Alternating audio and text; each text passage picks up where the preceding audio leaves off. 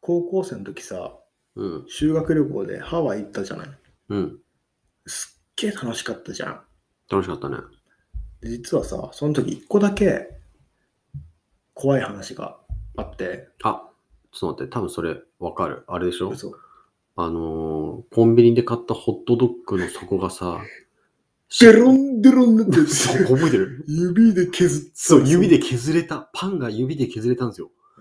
もう湿りすぎて、それでしょそう、それと、その時に、あの、ゆうくんがお酒買おうとして、パスポートプリーズって言われてた話で しょ。ダッサ。ノーパスポートってな。おかしいね。あのホットドッグ、クソまずかっくた。そまずかった。あの無限玉ねぎとか入れるやつでしょ。そう。自分で。無限玉ねぎね。うん無限玉ねぎのソーセージ、本当にこれソーセージかっていう。そう。で、もうパンがべちょべちょで、腐ってるみたいだったそうね。そう。それじゃねえよ。なんでそんなしょうもないことを二人で覚えてるんだろ結構面白かったう。もんでね。も衝撃的だったもんね。うん。で、キモってなったもんね。それ。ちげえよ。あ、違うんだ。でね。うんでねってなんだ当時、僕が仲良かった友達うのん彼女の話なんだけど、うんうん。その、このね、部屋うん。が、ちょっと、いわくつきというか、うん。その子で起きの部屋で起きた話なんだけど、うんうん。その子がね、シャワーを浴びてた。うん。普通に浴びてた。そしたら、洗面所とね、一体型じゃないですか、シャワールームって。うんうんそしたら洗面所の鏡が、まあ、こう曇るじゃないですか、普通うんにうんうん熱で、うん。湯気で。曇って、パッて見たら、うん。 Help me って浮かび上がってきた。映画みたいだね。そう。怖くないこれ。怖い。いね。普通に怖いね。普通に怖くないそれだって普通にシャワー浴びてて、うんパッと見て、うんヘルプミーって書いてたら、もうもう怖い。えめっちゃ怖い。絶対なんかあった部屋じゃんってなるよね。そう。めっちゃ怖い、それ。その子だから多分ね、その部屋で多分寝てない。その後怖くて。どこで入れたの俺の何言ってんのお前真夜中のカフェイン。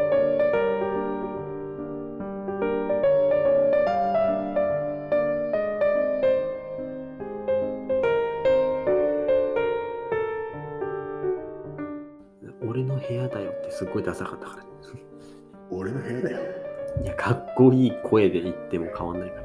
俺の、俺の部屋だよ。あれじゃん、綾小路翔ちゃん。い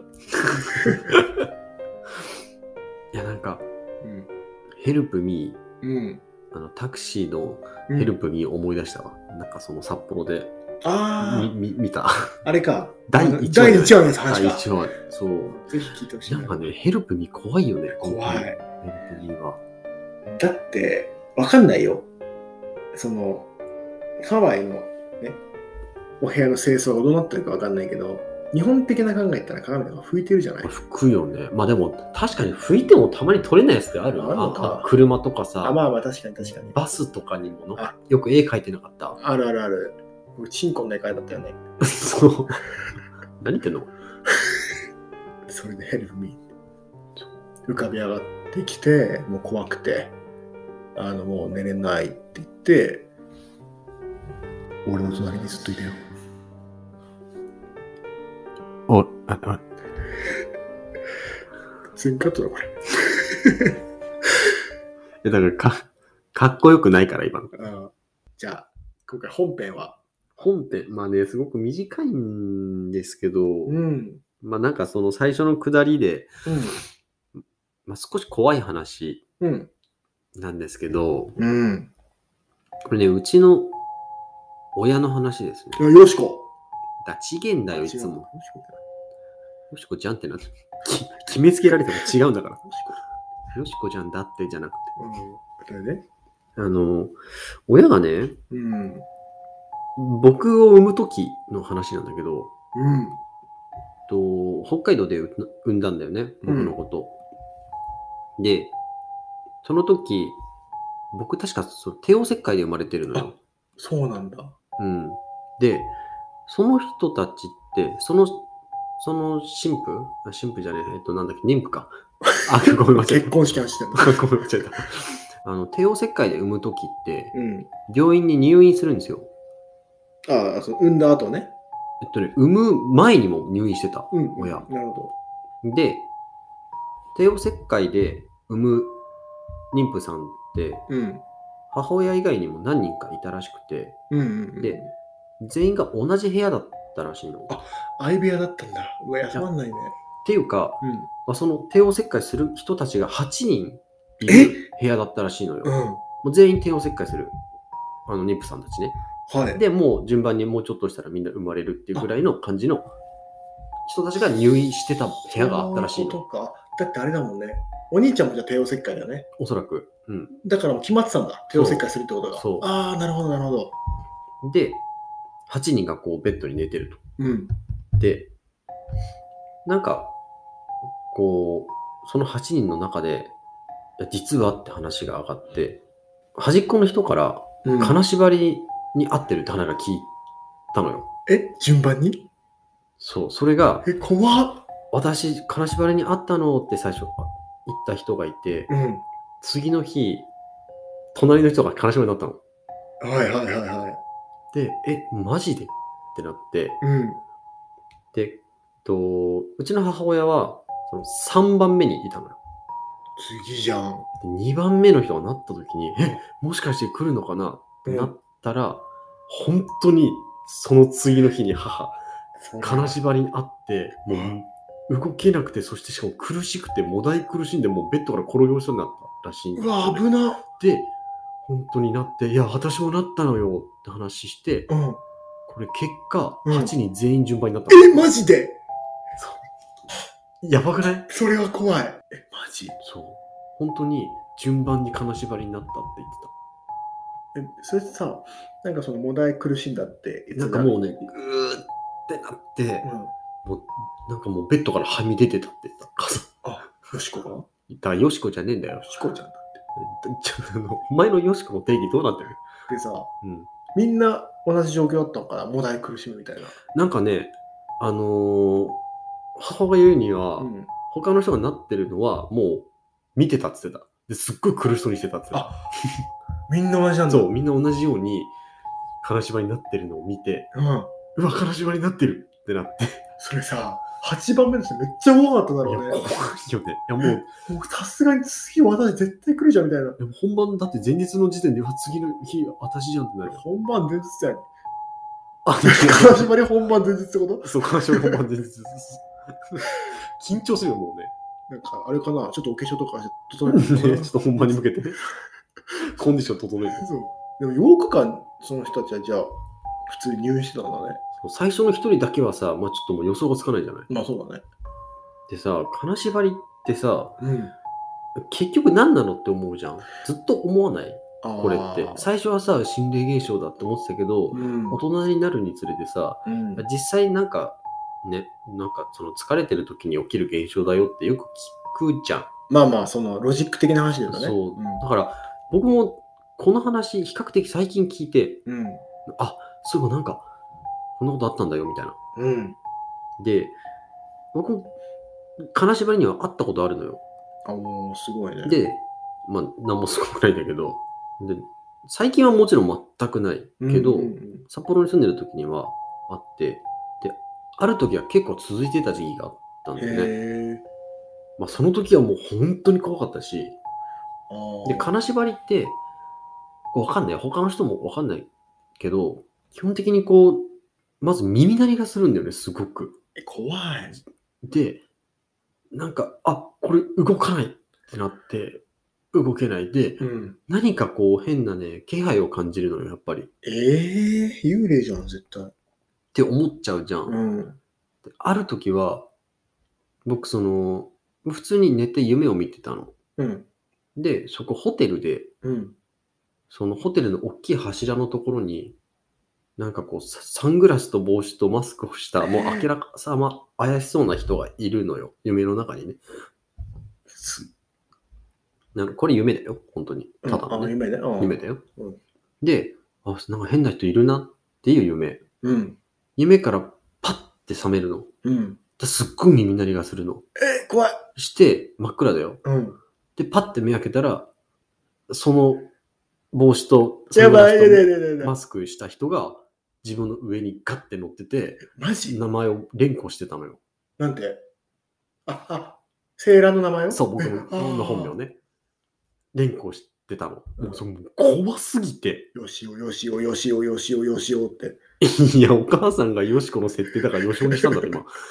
資源だよ。あそうか。そう。だから、それもめっちゃめちゃ怖かったかうら、んすごく覚えてるんだけど、それは怖いわ。でもまあ、実際ね、実際はもしかしたら夢から覚めたあ、夢かもしれないじゃあーな。ないるほど。ただ100%自分家だったし、その寝てる姿勢まんまだったのは覚えてんだけど、うんただそれもさ、まあ今、金縛りって多分どんどん解明されてきてはいるのかなまあ今でもわかんないところはあるらしいんだけど、うん。結局は体がすごく疲れてる状態で、うん脳が興奮状態にある覚醒状態にある時にうん。起きるらしいの。うん。それさ、あの、よく聞くじゃん。いや、その脳がね、起きてて、体寝てるんだみたいな、金縛りは。っうん。て聞くけど、でも大体、金縛りの話聞くときって、そういう何かを見たとか、誰かに乗ってたみたいな話って聞かないそう聞くで、なんかこれね、医学的にはね、す睡眠麻痺って言われてるらしいんだよ。うん。すごく簡単に、その金縛りのうん。説明を言うと、うん。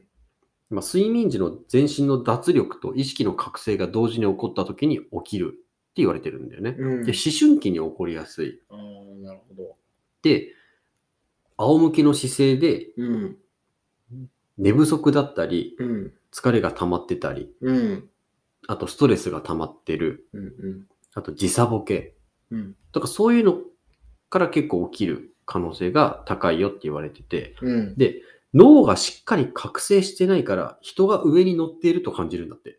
え、どういうことどういうこと俺もこれよくわかんない。よくわかんないんだけど、脳がうん。ちゃんと覚醒してない人がぼんやりしてるから、人が乗っているように感じる、どうい自う分の部屋に人が入ってるのを見た、耳元で囁かれた、体を触られているといったような幻覚を伴う場合があるっていうふうに言われてるのでね。ね。これも実は夢の一種って考えられてて、こういった幻覚が起きるから、幽霊とか心霊現象と関連付けられる原因になってるんだって、実際は。えー、じゃあそれ知ってるだけでさ、金縛りあった時のモチベーション違うよね。ちょっと違うよね。いや、どうせこれ、あれでしょうん幻覚でしょ夢でしょっ科学的にメカニズムになってるやつでしょてなって、でもなんかやべえの見るんでしょそう死ぬほど怖いよね怖いよ。だってそんな、それがさ、自分の今まで過去に見たことあるものだったらいいよ。うんうん。友達とかね。ただ確かにさ、そもそも夢自体が意味不明じゃん。かに。だからさ、よく記憶の整理って言うけど、ん本当にこれ、お僕の記憶の整理かって思うことあるから、意味不明なことは。は意味不明だよね。そう言われると確かに夢も本変な話だよね。で、なんかね、あの覚醒状態においての金絞りというものについて、 金絞りって、いやカタツムリ。そのつかみ誰もわかんない。い や、ごめんね。あの、お金絞ってるわけじゃないんだけど、金縛りね。金縛りね。金縛りは、科学的にはほぼ未解明であるって今でも言われてるから、結局はわからないとは思うんだけど、うん。まあ多分精神的なものにいや、気にするんじゃないかな。この時代に金縛りが解明できないわけないじゃない。でもまあ、夢でさ、結局その自我っていうかさ、その感情とか人の感覚によるはんことってさ、うん。多分もし解明できないんだったら今後どれだけ技術が進んでも絶対に解明できない部分だと思うのだって今カイエンが抱いてる感情を僕がさうん。全く同じ感覚をうん。理解するのってうん不可能じゃん、うん。僕はカイエンじゃないからさ、でも例えばここの金縛りが幽霊とか心霊とか信じない人はうん。宇宙人に何かをされたっていう人はいるの要うはんそれを信じてないから、うん。で幻覚ってさうん。その頭の中から突き出したものだから、もしかしたら宇宙人とか信じてる人は、うん。宇宙人がやってきて僕を連れ去ろうとしたとか、うん。それが意外と宇宙人がやってきた証言になったりしてんのかなっていうがあり得るよね。なるほどね。金縛り。実はただの金縛りで全あ部ー夢で幻覚を見てた。ああ、なるほどね。おのおのね、解釈そうがそうそう。あるってことね。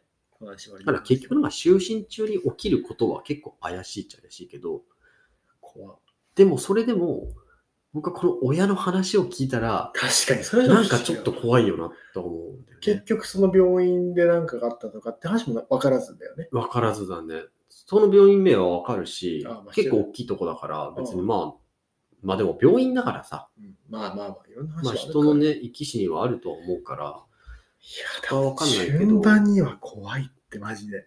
それカかウントダウンじゃん。ねえ、うん。でも一番目に来た人はまあ本当にまあわかんないよ。まあその手術も控えてるからさ、それはストレス溜まるんだろうけど、起きたとして、いやいやいや、さすがにそれが、ね。 2番目の人がその人を見て、うん。何かこうう、ん、自分の中にも同じような何かがね、なっちゃって、いやでも8人はいなや、いよないないない。だったら全員なるってまた。まあ、そうだよね。うんまあだからそう考えたら結局不思議なことは起きえるよなとは思う。それはね、怖いよ。怖いよね。うん。あまあ、まあ、ちょっとそれとつながりがあるというか、うん。そのまあ心理的な話でう言ん、うと、例えば今までそんなこと一切なかったのに、急にちょっとこう幽霊を見るというか、感じるとか、うん。まあ、金縛りももしかしたら一種のね、うん。まだ霊現象の可能性もまうん。うんああるじゃない。今まで金縛りなんかあったことなかったのに、まあ、急に金縛りに会うようになったみたいな人は、ちょっと一回あの過去に最近自分が買ったものをちょっと見てほしいんだけど、うん。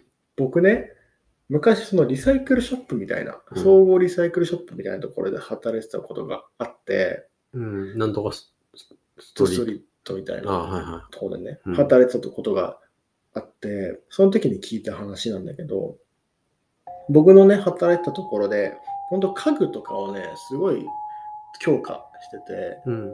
家具いっぱいあったんですよ。うん。で珍しくバックヤードも広くて、そこに買い取った家具とかをね、保管してたんだよね。そうするとやっぱり家具のところってちょっと幽霊が出るみたいな話があったりとか、僕が働いたところも実際ちょっと見たみたいな話もあったりとか、夜10時半ぐらいに帰るときにトイレの、これ実際あった話なんですけど、あの、風あるじゃない。ああ、うん。誰もいないトイレから急にあれが鳴ったりとか、あジェットタオルね。そう。うん。あったんだよね、実際に。で特にその家具のところでは見るみたいな、うん。多くて、やっぱその家具、昔からそう社員さんで家具担当してる話、ん家具担当してる方の話によると、やっぱ中古では絶対家具は買わない方がいい。怖いよね、それはちょっと。そう特に大事にされてるものとかっていうのは、人の魂が乗り移りやすい木とか、うん。とその特に大事にされてるうん、って、なんか怖いよな。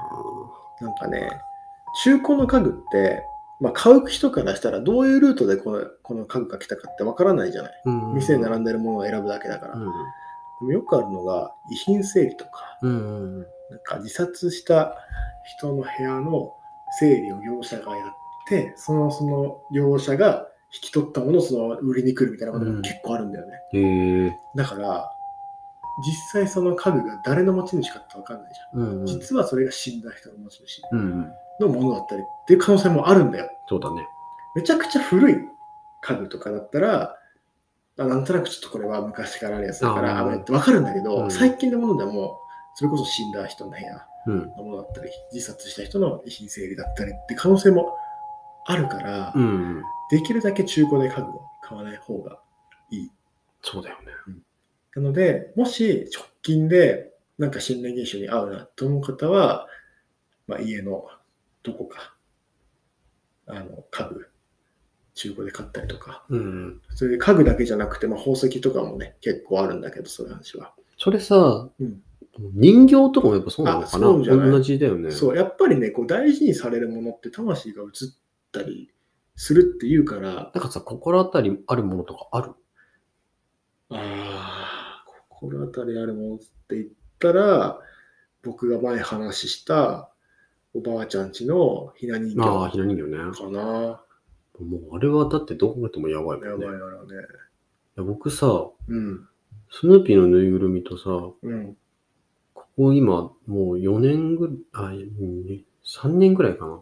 うん。一日たりともうん。失敗してないっていうか、もう毎日一緒に寝てるんだよね。スヌーピーのぬいぐるみとうん。それはちょっと気持ち悪いけど。うん、いや、もう本当はそれは分かった上でなんだけど、 俺本当にそれって触って、動かして、喋ったりするんあ、だよ。それ本当にまずいと思ういやよ。、俺だから、もう、それに感情が行きづいて、うん。絶対に捨てれないし、そうだね。だから逆に、この子たちが、あ、まあ、まあ、もうやばいじゃん。あ、ごめん。 もうやばいじゃん。あの、そのぬいぐるみがもし自分が逆に死んだりしてね、うん。単独になった時に、本当になんか起きるんじゃないかなって思うんだよね。あ、それはあるんじゃないでも、まあスヌーピーっていうのは人型だとね、ありそうだけど、どうなんだろう、そスヌーピーとかだったらもね。うここまで大事にしてたら、うん。むしろいつか動いてくれんじゃないかと俺あ本当にたまに思ってるんだよね。無理だよ。それは無理じゃない。もうトイストーリーみたいにさ、実はいないところで、うひょっん。てうん、こう起き上がって、うんいやー今日は暑いね なんでビートたけしがあ、、ごめんね。ビートたけしが乗り移っちゃったんだよご主人どこ行ったんだろうね あでもね、まあもう一人、まあもう一人っていうか、もう一匹なんかウサギの人形もあるんだけど、うん。その2体でいつも遊んでるんだよね。ああ。おじさん がやばくない、ん。やばいじゃん、もう。まあ、そう、怖かったんだけど今、うんこの話だよ。怖い話だよ。これ一番怖いね。おじさんがぬいぐるみ2体で遊んでるって話でしょ。そう。めっちゃ怖いじゃめっちゃん。怖いじゃん。それを見た人一番恐怖だよね。うん寝れない。寝れないよね。次の日悲しばれ合うんじゃない確かに。うん終わりだ